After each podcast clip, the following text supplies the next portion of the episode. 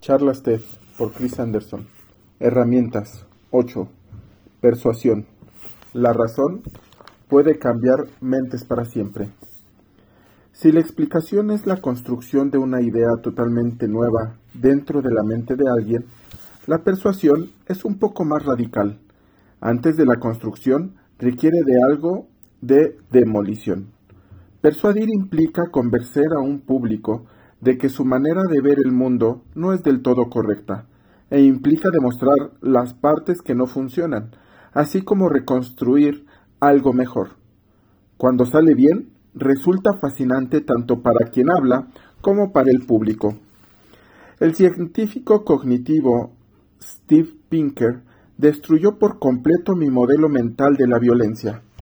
Todo el que crece a base de una dieta normal de medios de comunicación da por sentado que nuestro mundo está plagado de una violencia constante, guerras, asesinatos, asaltos, terrorismo, y que las cosas parecen estar empeorando. Pinker, en apenas 18 minutos, persuadió al, persuadió al público de TED de que se trata de una presuposición del todo errónea, de que en realidad cuando ampliamos un poco el plano y nos fijamos en los datos reales, el mundo se está convirtiendo en un lugar menos violento y de que, esta tendencia lleva años, décadas, siglos y milenios ampliándose. ¿Cómo lo hizo? En primer lugar, recurrió a un poco de demolición. A nuestras mentes hay que predisponerlas antes de poder persuadirlas. Pinker empezó recordando a la gente lo espantosas que resultaban algunas prácticas violentas de épocas pasadas, como por ejemplo una de las distracciones públicas de la Francia de hace 500 años consiste en acercar lentamente gatos vivos a una hoguera para ver cómo chillaban, o el hecho de que en numerosas sociedades antiguas más de un tercio de los varones adultos moría de forma violenta. Básicamente, lo que nos decía era, tal vez creas que la violencia está empeorando, pero ¿has olvidado lo espantoso que realmente ha sido a lo largo de la historia? A continuación, expuso que los medios de comunicación modernos están interesados en priorizar las historias de drama y violencia, independientemente de si son sus, de si esos sucesos son representativos de la vida en su conjunto. De ese modo, revelaba un mecanismo por el que es imposible que de ese modo revelaba un mecanismo por el que es posible que sobredimensionemos los niveles reales de violencia que existen. Con este trabajo de predisposición ya efectuado, fue mucho más fácil tomar en serio sus estadísticas y sus diagramas que mostraban disminuciones sustanciales de todas las formas de violencia, desde el asesinato hasta las grandes guerras. En este punto, una estrategia clave para presentar las estadísticas en relación con el tamaño relativo de la población, lo que importa no es el número total de muertes violentas, sino la probabilidad de que uno, individualmente, sea víctima de una muerte violenta. Acto seguido pasó a abordar posibles explicaciones para esa tendencia inesperada, y terminó con la siguiente afirmación hermosa y alentadora. Nos dice, sean cuales sean las causas, la disminución de la violencia, creo yo, presenta profundas implicaciones. Debería obligarnos no solo a preguntarnos por qué hay guerras, sino también por qué hay paz. No solo qué estamos haciendo mal, sino también qué hemos estado haciendo bien, porque algo habremos estado haciendo bien y sin duda sería interesante descubrir qué ha sido. La charla llevó cuatro años después a la aparición de un libro importante, Los ángeles que llevamos dentro, Paidós Ibérica, que desarrollaba ese argumento en mayor profundidad. Aceptamos que Pinker tiene razón. Si es así, ¿qué gran regalo ha ofrecido a millones de personas? La mayoría de nosotros vive con la impresión constante de que las noticias diarias son cada vez peores y que las guerras y el terrorismo están fuera de control. Cuando sustituimos esa idea por la probabilidad de que aunque las cosas puedan estar mal, la tendencia es de hecho positiva, el peso que nos quita de encima es inmenso. Persuasión y predisposición. El psicólogo Barry Schwartz cambió mi manera de pensar sobre la libertad de elección. En Occidente estamos obsesionados con, con potenciarla al máximo. La libertad es, una, es un mantra y potenciar la elección es la manera de potenciar la libertad. Pero Schwartz discrepa. En su charla sobre la paradoja de la elección, elaboró gradualmente la idea de que numerosas circunstancias, un exceso de libertad, de que en numerosas circunstancias un exceso de libertad de elección nos hace de hecho desgraciados. La herramienta de demolición que empleó era sorprendentemente indolora. Combinaba píldoras de teoría psicológica con una serie de ejemplos que iban desde las prácticas de las empresas prestatarias de servicios de salud hasta una experiencia desesperante en un día de compras todo ello salpicado con deliciosas tiras cómicas de The New York Times relacionadas con el tema. las ideas expuestas parecían ir en contra de la institución. Las ideas expuestas parecían ir en contra de la intuición, pero el viaje resultaba agradable en todo momento, y casi no nos percatamos de que la visión del mundo con la que habíamos crecido se estaba rompiendo en pedazos. La autora Elizabeth Gilbert nos mostró que el poder de relatar algo puede ser un aspecto clave entre las herramientas de la persuasión. Su meta era cambiar la visión que se tiene del genio creativo. En lugar de imaginar que ese genio forma parte de los atributos de una persona y que se tiene o no se tiene, pensemos en él como en algo que puede recibirse de vez en cuando en forma de don, si uno está preparado para recibirlo. Dicho así, tal vez no suene demasiado convincente, pero Gilbert recurrió a su talento de narradora para persuadirnos. Empezó la charla con su propia experiencia terrorífica ante la idea de tener que repetir su éxito de ventas, come, casa, come, reza, ama y compartió, que con nosotros anécdotas divertidísimos y conmovedoras sobre creativos célebres atenazados por la angustia ante su incapacidad para actuar a demanda.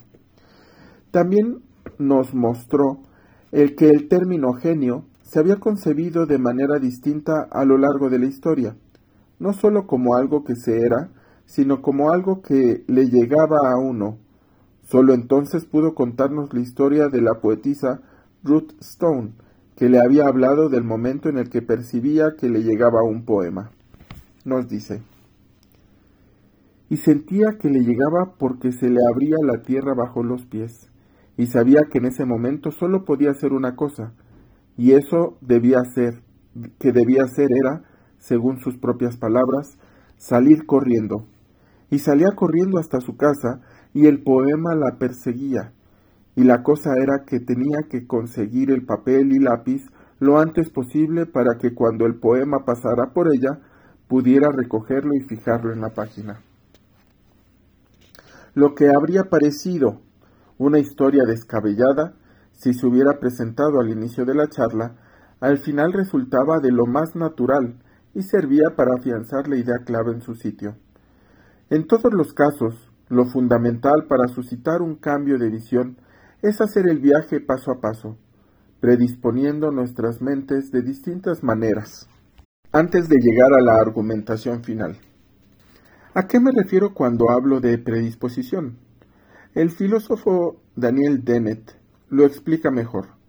Él acuñó el término bomba de intuición para referirse a cualquier metáfora, metáfora o recurso lingüístico que de manera intuitiva contribuya a que una conclusión parezca más plausible.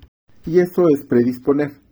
No se trata de aportar un argumento riguroso, es sencillamente una manera de guiar a alguien en la dirección que nos interesa.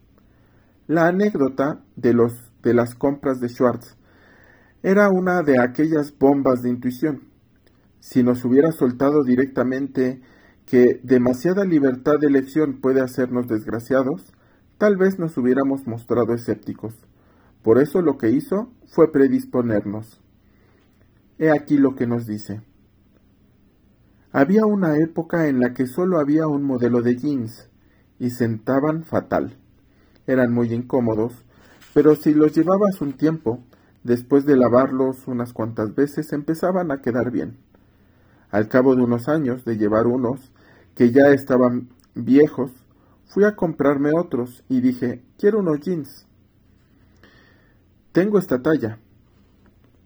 El dependiente me preguntó, ¿de corte o estrecho? ¿Recto? ¿Ancho? ¿Con bragueta de cremallera o de botones? ¿Lavados al ácido o a la piedra? ¿Los quiere rotos? ¿Entubados? ¿Acampanados? Bla, bla, bla.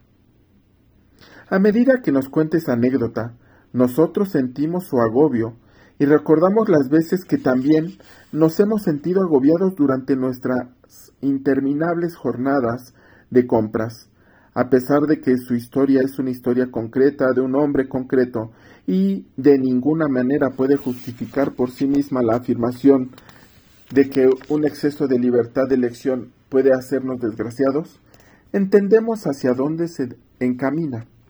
De pronto la idea que defiende nos parece mucho más plausible. Denet señala que muchos de los pasajes más representados de los textos filosóficos no son los argumentos razonados, sino poderosas bombas de intuición, como por ejemplo el mito de la caverna de Platón o la hipótesis del genio maligno de Descartes. En este último, el filósofo francés quería dudar de todo aquello de lo que pudiera dudarse, por lo que imaginó toda su experiencia consciente como un engaño que le venía impuesto por un genio maligno. Dicho genio podía haber inventado todo el mundo que él creía ver. Lo único de lo que Descartes podía estar seguro era de la experiencia de pensar y dudar, y eso al menos significaba que existía. De ahí el pienso luego en existo. Sin el genio maligno cuesta captar el sentido. Nuestras mentes no son robots lógicos. Hay que darles empujoncito en la dirección adecuada y las bombas de intuición son maneras muy vívidas de lograrlo. Una vez que la gente ya está predispuesta, resulta mucho más fácil plantear el argumento principal. ¿Y cómo se hace esto? Recurriendo a la herramienta más noble de todas. Una herramienta que puede causar una gran repercusión a lo largo del plazo.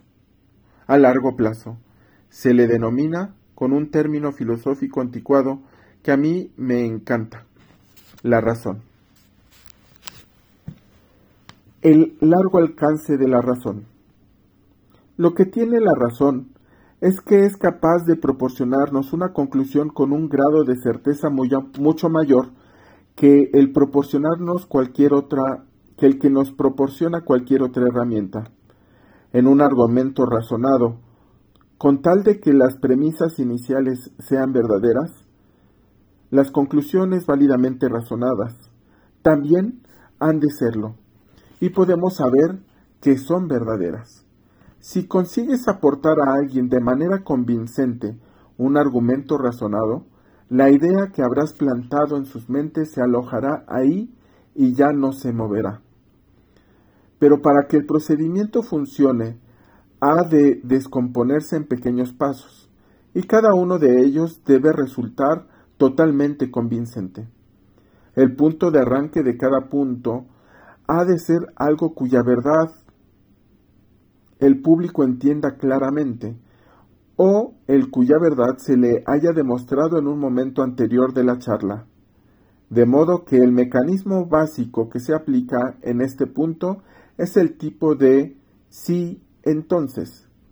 Si X es verdadero, queridos amigos, entonces claramente sucede Y, y por toda X implica una Y.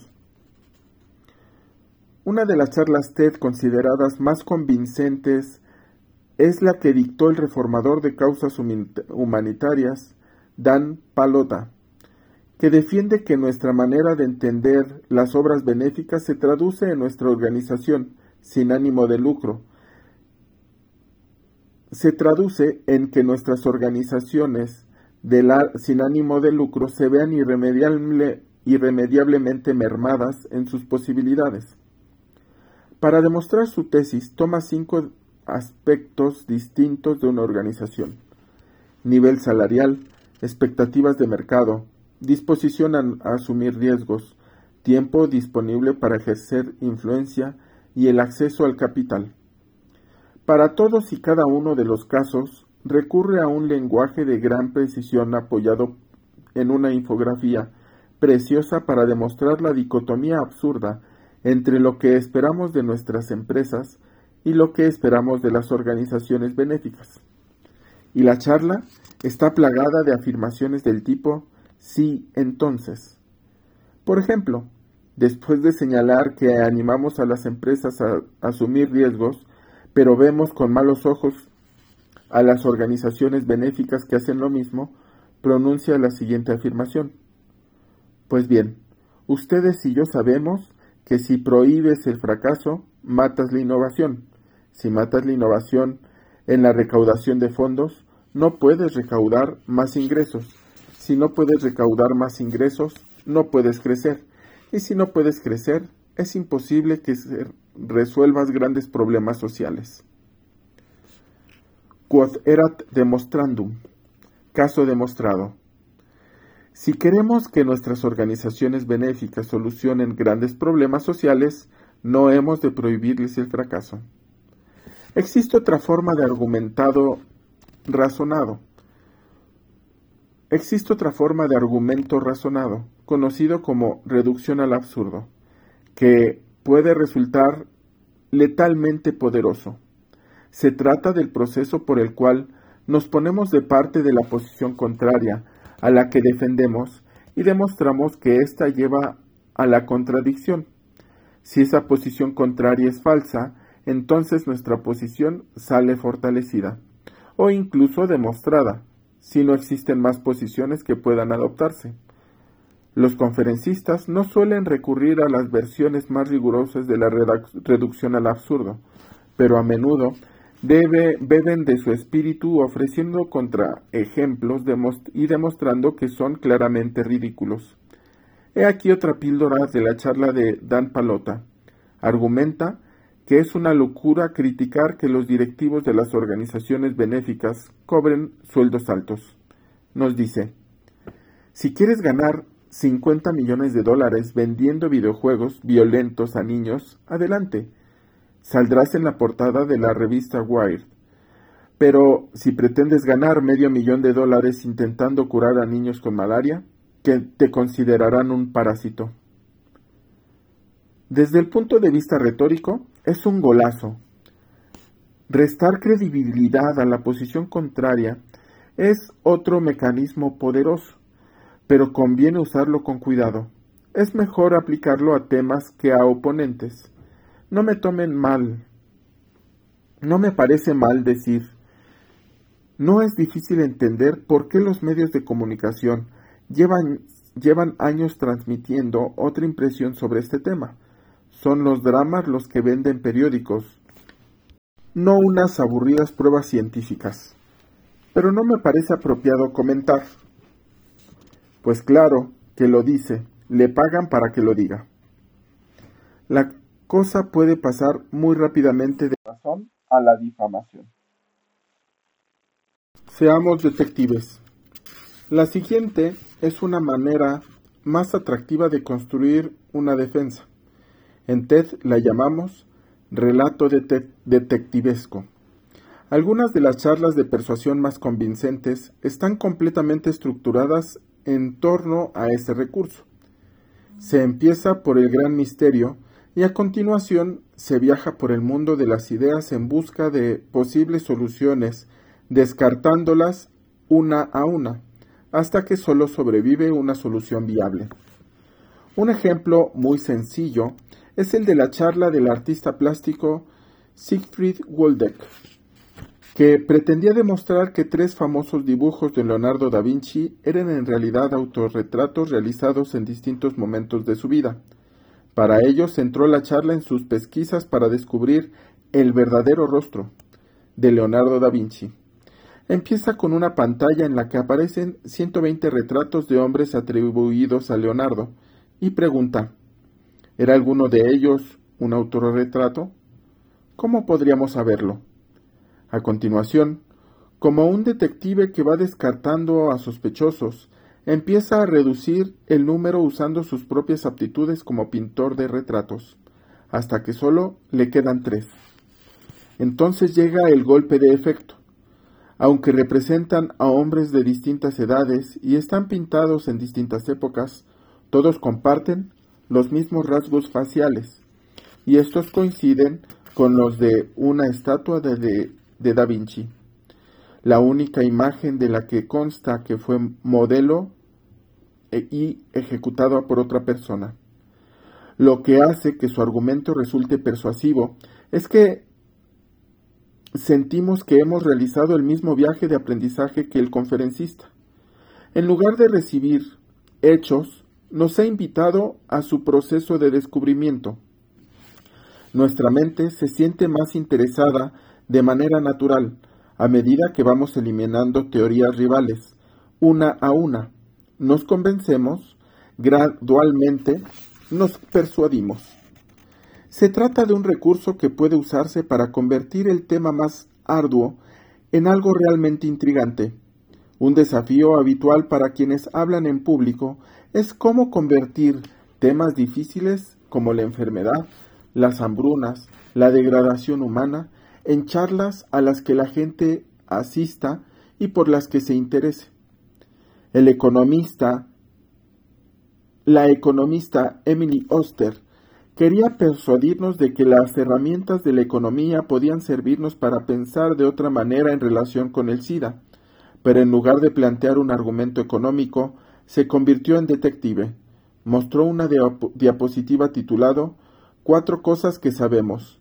Exponiendo una tras otra, reveló algunas pruebas sorprendentes y fue desmontándolas una por una, abriéndose así la puerta a exponer una teoría alternativa.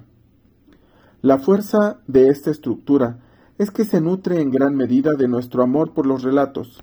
La charla en su conjunto parece una historia, mejor aún, una historia de misterio. La curiosidad lleva a más curiosidad hasta que se alcanza a una conclusión satisfactoria. Pero a la vez subyace una lógica muy poderosa. Si cada una de esas alternativas es falsa y solo queda una alternativa viable, entonces esa única alternativa ha de ser verdadera. Caso resuelto. Hace falta algo más que lógica. En ocasiones puede resultar difícil hacer que unas charlas basadas en la razón sean amenas. Las personas no son computadoras y sus circuitos lógicos no siempre son los que se activan con más facilidad. Para que una charla resulte realmente persuasiva, no basta con construirla a partir de unos pasos lógicos estancos. Estos son necesarios, sin duda, pero no suficientes. La mayoría de la gente es capaz de dejarse convencer por la lógica, pero esta, esta no siempre les infunde energía. Y sin energía, es posible que olviden el argumento y pasen a otra cosa. Así pues, tal vez haya que potenciar el lenguaje de la razón mediante otras herramientas que hagan que las conclusiones no sólo sean válidas, sino también que tengan sentido para quienes las reciben, que les resulten emocionantes, deseables. En este aspecto son muchas las herramientas que pueden usarse además de las bombas de intuición ya mencionadas y enfoques de relato detectivesto. Veamos algunas. 1. Introduce algo de humor. De ese modo comunicas un mensaje útil, como por ejemplo, voy a exigirles que piensen sobre cosas complicadas, pero será divertido. Sudaremos juntos y nos reiremos juntos. 2. Incorpora alguna anécdota, tal vez una que revele cómo te interesaste por el tema. Es algo que te humaniza. Si la gente sabe por qué te has apasionado por el tema, es más probable que, sigas tus, que siga tus razonamientos. 3. Aporta ejemplos vívidos. Si, ya quisiera, si yo quisiera convencerte de que la realidad exterior no tiene nada que ver con lo que tú crees que sea, tal vez empezaría con la imagen de alguna ilusión óptica espectacular, que algo que parezca ser de una determinada manera no implica que sea así. 4. Consigue la validación de terceros. Mis colegas de Harvard y yo llevamos 10 años estudiando los datos y hemos llegado unánimemente a la conclusión de que ha de interpretarse así. O, y por eso no solo yo, no soy solo yo quien lo defiende. Todas las madres de niños de dos años saben que tengo razón. Afirmaciones como estas deben pronunciarse con cuidado porque nadie es un argumento válido por sí mismo, pero de todos modos, dependiendo del público, sí puede hacer que tu argumento resulte más persuasivo. 5. Usa elementos visuales potentes. En un momento determinado de su charla, Dan Palota usa gráficos de pastel para mostrar los resultados de dos iniciativas de recaudación de fondos de empresas sin ánimo de lucro. En primer lugar, un negocio de venta de pasteles que consume solo el 5% de lo que obtiene en gastos de funcionamiento y en segundo lugar una empresa profesional de recaudación de fondos que debe dedicar el 40% de los gastos de a los gastos de funcionamiento. Esta última nos parece malísima, una pérdida total de dinero, hasta que Dan Palota afirma, confundimos moralidad con frugalidad. A todos nos han enseñado que vender pasteles para recaudar fondos gastando solo el 5% de lo que obtenemos es moralmente superior a montar una empresa profesionalizada de recaudación de ingresos que implica una inversión del 40% del obtenido. Pero lo cierto es que no acertamos a ver la información más importante que es ¿cuál es el tamaño real de la venta de pasteles? Y si con su venta solo se recauda 65 dólares por no haber invertido nada, y con la empresa de recaudación se conseguirían, se conseguirán 71 millones de dólares por haber invertido? ¿Qué pastel preferimos ahora? ¿Y qué pastel creemos que preferiría la gente que pasa hambre? Mientras va hablando, el segundo gráfico se expande y el primero se encoge. La posición que no es de gastos de funcionamiento del segundo gráfico es ahora muchísimo mayor que la proporción equivalente del primer gráfico. Lo que pretendemos demostrar nos llega de manera muy impactante. La charla de Dan Palota mereció una ovación cerrada con el público puesto de pie y ha sido visualizada en Internet más de 3 millones de veces. Tres meses después de publicarla, las grandes agencias de evaluación de entidades benéficas emitieron un comunicado en conjunto, haciendo suyos muchos de los, sus argumentos, en lo que llegaban a la conclusión de que a la gente y a las comunidades atendidas por las asociaciones benéficas no les hace falta que éstas inviertan en poco en mantenerse, sino que funcionen bien. Pero no todas las charlas basadas en la razón suscitan un éxito tan inmediato. Por lo general, son más difíciles de procesar que otras, y es posible que no sean las más populares. Sin embargo, creo que están entre las charlas más importantes de nuestro portal, porque la razón es la mejor manera de construir un saber a largo plazo. Un argumento potente, aunque no sea inmediatamente aceptado por todo el mundo, va ganando 12 nuevos adeptos de manera gradual hasta que se hace imparable. De hecho, hay una charla TED que trata precisamente de un diálogo socrático entre el psicólogo Steven Pinker y la filósofa Rebecca Goldstein, en el que ella gradualmente lo persuade de que la razón es la fuerza más profunda que subyace al progreso moral o a lo largo de la historia, no la empatía, no la evolución cultural por más que ambas hayan tenido su importancia. La razón, a veces su influencia puede tardar siglos en manifestarse. En la charla, la filósofa comparte con el público citas impactantes de razonadores de toda la historia sobre cuestiones como la esclavitud, la desigualdad de género, los derechos de los homosexuales, escritas o pronunciadas muchos siglos antes de que los movimientos las muchos siglos antes de los movimientos que las inspiraron. En todo caso, esos argumentos fueron básicos para el éxito de dichos movimientos. El diálogo entre Pinker y Goldstein bien podía contender el argumento más importante expuesto en una charla TED, pero en 2015 acumulaba menos de un millón de visitas. La razón no es una hierba de crecimiento rápido, sino un roble que va agrandándose despacio. Aún así sus raíces se hunden profundamente con gran fuerza, y una vez crecido, es capaz de transformar el paisaje para siempre. En TED tenemos hambre de muchas más charlas basadas en la razón. Para concluir, 1.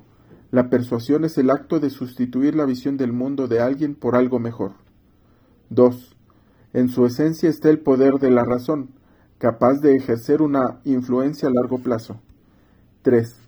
La razón es mejor si se acompaña de bombas de intuición, relatos detectivescos, elementos visuales, u otros recursos pensados para predisponer hacia lo plausible.